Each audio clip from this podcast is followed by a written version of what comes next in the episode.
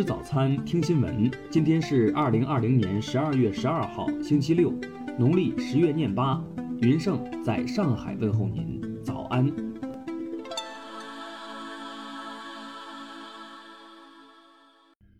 首先来关注头条消息。温哥华当地时间十二月十号，孟晚舟引渡案继续在不列颠哥伦比亚省高等法院进行。当天出现了令人颇感意外的情况，就是检方证人违规矩与检方律师接触，继而产生串供嫌疑。十号上午，引渡案的交叉询问刚刚开始，检方律师主动向法庭陈述说，此前一天，也就是九号。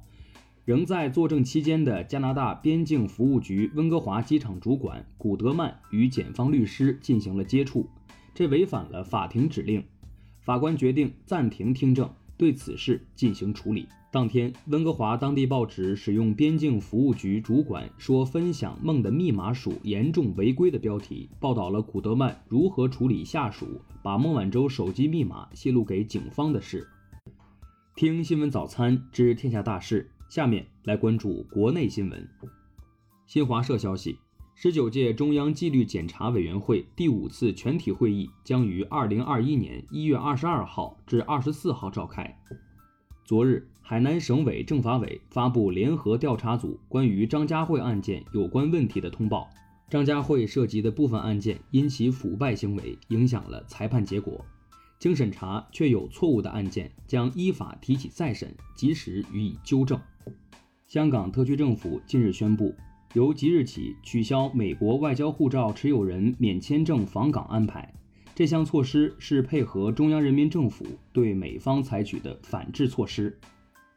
十二月十一号上午。连接江苏连云港和镇江的连镇高铁全线开通运营，标志着经济大省江苏实现高速铁路南北互通。大连海关十一号对外披露，近日向辽宁省农业农村厅集中移交一批濒危水生动物制品，上述濒危水生动物制品为近年来大连海关在货运、旅检、邮寄渠道查获，共计一千九百四十二件。昨日，葵花药业公告，实控人关彦斌犯故意杀人罪，被判有期徒刑十一年。二审法院维持原判。香港五人涉嫌在港铁兆康站和轻铁赵康站一带参与暴动，被控暴动罪及暴动时使用蒙面物品罪，其中两人还被控管有物品意图损坏及破坏财产罪，年龄最小者十五岁。十二月十二号至十四号，大范围寒潮将影响我国中东部地区，大部分地区将出现入冬以来最寒冷天气。为此，中央气象台昨日发布了今冬首个寒潮蓝色预警。下面来关注国际新闻。埃及媒体《七日报》网站消息，第一批由中国制造的新冠疫苗抵达开罗国际机场。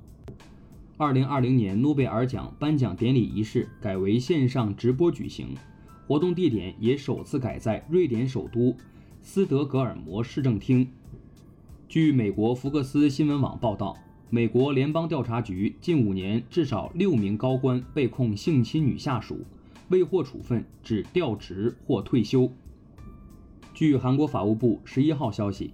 韩国电影《溯源》中的罪犯原型赵斗顺将于当地时间十二号上午六时许刑满出狱。在经过数月磋商之后，欧盟二十七个成员国领导人昨日就最新减排计划达成共识，同意二零三零年时欧盟温室气体排放要比一九九零年降低至少百分之五十五。据俄罗斯卫星通讯社报道，阿塞拜疆议会昨日投票通过了取消国家战时状态的决议。该决议于格林尼治标准时间十二月十一号二十时生效。近日，日本政府正在考虑一项新的防疫政策：东京奥运火炬接力拟拒绝邀请明星参与，以防人群过度聚集。联合国黎巴嫩问题特别法庭裁决。因涉嫌于2005年暗杀黎巴嫩前总理哈里里，黎巴嫩真主党成员萨利姆·贾米尔·阿亚什被判终身监禁。下面来关注社会民生新闻。近日，在长沙飞抵北京的航班上，一名男子在飞机下降过程中吸起了电子烟，航班机组人员发现后及时报警，该男子被首都机场公安局处以行政拘留五日的处罚。浙江义乌两名网络水军有偿删帖获刑，短短几个月非法获利近二十五万元，其中一人第一笔订单来自专门负责处理网红李子柒负面舆情的人。福建福州市罗源县一小女孩因母亲癌症逝世，父亲早出晚归务工，对她疏于照顾，长期独居，缺照顾，只吃白米饭。当地妇联表示，多方介入在帮扶。云南惠泽县日前发布对野生猕猴伤人事件的处理情况，继今年三月初发生野生猕猴伤人事件后，惠泽县两名学生十月中旬在家附近又被同一只猕猴抓伤或咬伤，引起关注。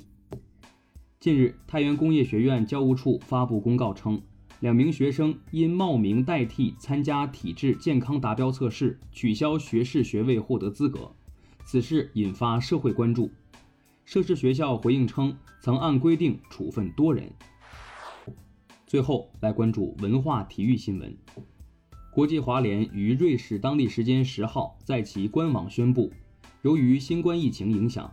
国际滑联对近期的赛事日程再度进行更新，原定于十二月在北京举行的花滑大奖赛总决赛取消。二零二零斯诺克苏格兰公开赛第四轮，丁俊晖在一比三落后的情况下，连扳三局，以四比三逆转杰米·奥尼尔，晋级八强。他在四比一半决赛中的对手是罗尼·奥沙利文。记者从内蒙古自治区锡林郭勒盟东乌珠穆沁旗政府获悉，古生物化石专家近日完成对当地一处恐龙化石群的野外调查及抢救性发掘工作。朗读者第三季一平方米特别节目昨日在央视综艺频道二十点三十分档播出，同时央视综合频道将于十二月二十号二十二点三十档播出精华版。以上就是今天新闻早餐的全部内容，咱们明天不见不散。